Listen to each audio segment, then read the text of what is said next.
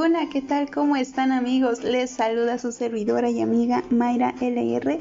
Me da muchísimo, muchísimo gusto estar aquí nuevamente con ustedes y los invito a seguirme en mi canal de Spotify. Me pueden encontrar como Mayra LR. Así es, amiguitos. Eh, el día de hoy vamos a hablar sobre las preposiciones y conjunciones. Así que pongan muchísima atención y pónganse cómodos. Como se imaginarán, existen determinadas palabras que se utilizan para poder relacionar unas palabras con otras o grupos de palabras para dar mayor sentido a una oración. Estas palabras son conocidas como preposiciones y conjunciones. Así es, muy bien. y se preguntarán, bueno, ¿qué es una preposición? La preposición es una palabra invariable que sirve para unir o relacionar palabras de manera que una pasa a ser complemento de la otra. Impresionante, ¿no?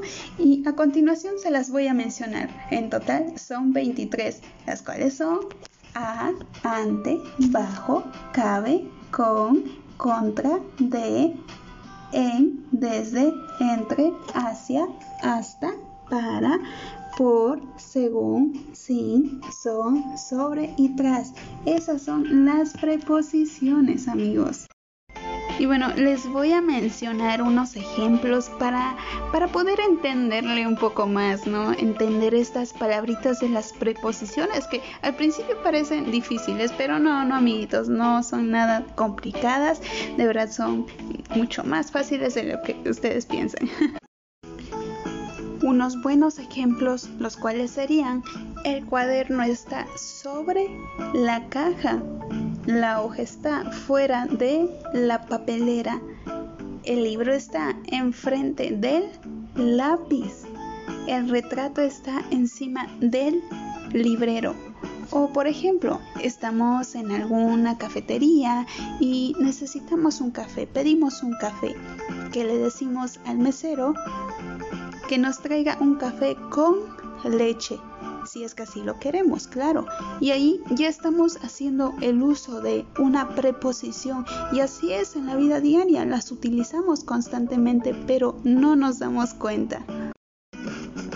Ahora vamos con las conjunciones. Las conjunciones son palabras o conjuntos de palabras que funcionan como nexos para unir palabras, oraciones o incluso proposiciones. Por ejemplo, y, ni, pero, aunque. Las conjunciones unen dos partes de la oración. Ejemplo, te llamé para que me ayudaras. Las conjunciones temporales expresan anterioridad y la expresamos con conjunciones antes de y antes de que. Después de la conjunción, antes de va el infinitivo. Los estudiantes estudian antes de ir a la playa, mientras que después de la conjunción, antes de que va el subjuntivo. Hice las maletas antes de que tú terminaras el trabajo. Estas se clasifican en dos partes, coordinantes y subordinantes. Las coordinantes son adversativas, las cuales son pero, más, sin, sin embargo, las copulativas, y, e, ni, que, distributivas, este, aquel, ya, ya, ya bien, bien cerca, lejos, disyuntivas, o, u, hora o bien. Explicativas, esto es, o sea, es decir, ¿ok? Y las subordinantes son condicionales, sí, como a menos que causales. ¿Por qué? Pues consecutivas, por lo tanto, luego, así que, por consiguiente, concesivas, aunque, si bien, finales para, a fin de que, comparativas, tal como, más que modales como, según, de tiempo, cuando, después o de lugar, donde. Y bueno, unos ejemplos. Yo tengo dos gatos y el vecino también. No pidió comer ni beber nada en particular. Tanto como en Veracruz y en Oaxaca hace muchísimo calor. Ni siquiera tuvo tiempo de venir. Entiendo lo que dice, pero no me convence. Llegamos un poco tarde, sin embargo, fuimos los primeros en llegar. Ok, amiguitos, espero haberlos ayudado y esto ha sido todo por el día de hoy. Me despido de ustedes, les reitero mi nombre, soy Mayra y recuerden seguirme en mi canal. Adiós. Hola, ¿qué tal? ¿Cómo están amiguitos? Me da muchísimo, muchísimo gusto estar aquí nuevamente con ustedes. Les recuerdo, mi nombre es Mayra LR. Así me pueden encontrar en Spotify. Eh, recuerden seguirme y invitar a más personas a que nos sigan. bueno, el tema del día de hoy es sobre la discriminación. El propósito de este podcast es mostrar y examinar algunos aspectos básicos de la situación en la que viven los pueblos indígenas a través del análisis de factores como el racismo y la discriminación.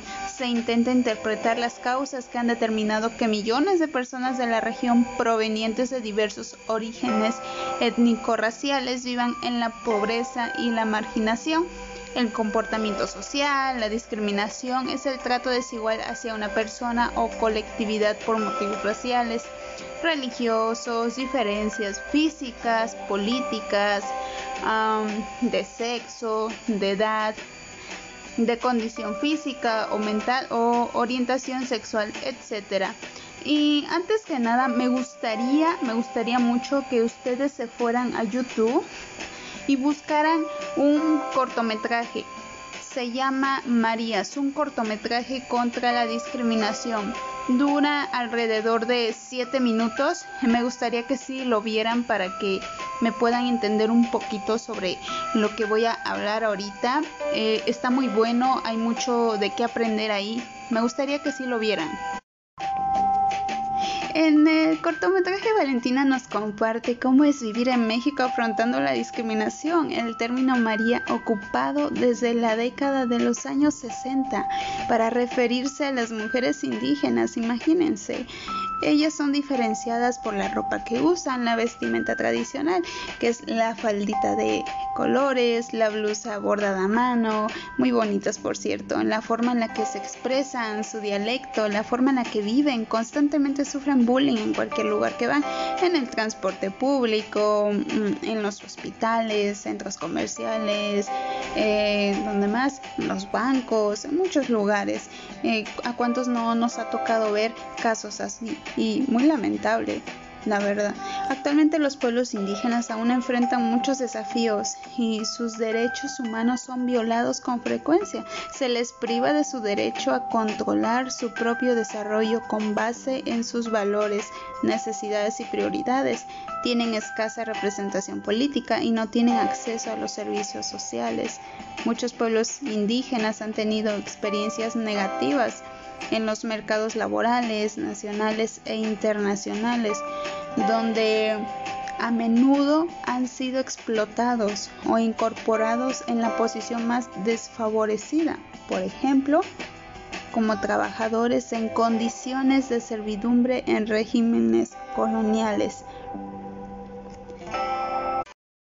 Todas las personas tienen derecho a preservar y enriquecer sus lenguas, conocimientos y todos los elementos que constituyan su visión, al igual que tienen derecho a decidir sus formas internas de convivencia y organización social, económica, política y cultural, ¿por qué no? Em, hoy debo decir que debemos luchar contra este gran racismo que existe, eh, fomentar la igualdad y luchar contra la discriminación. Se debe de respetar la raza, eh, debemos de saber que no importa el color, el color de piel, el linaje o el origen nacional o étnico de, de cada o de toda persona y crear condiciones apropiadas donde éstas le permitan desarrollarse a la sociedad y expresar, preservar y desarrollar su identidad.